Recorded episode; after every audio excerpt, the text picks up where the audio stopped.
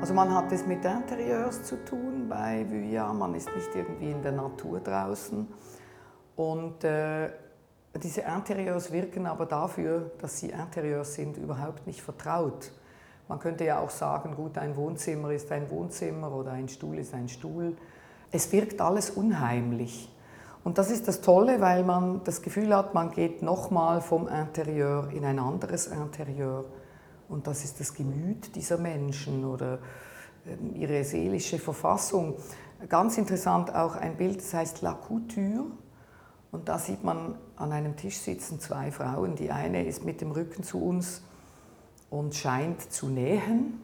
Und eine andere Figur sitzt ihr gegenüber, schaut sie aber nicht an. Und zuerst denkt man, das ist vielleicht Mutter und Tochter oder so.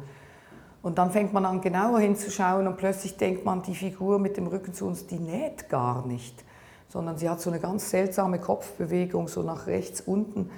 Vielleicht weint sie oder vielleicht ist die Frau ihr gegenüber nicht ihre gütige Mutter, sondern ihre böse Schwiegermutter.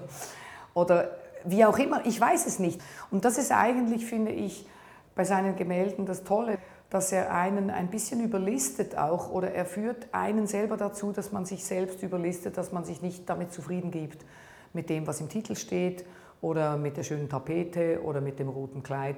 Man bleibt länger dran haften und es zieht einen eigentlich immer mehr in etwas Inneres, in eine innere Welt hinein, zu der man nur schwer Zugang findet.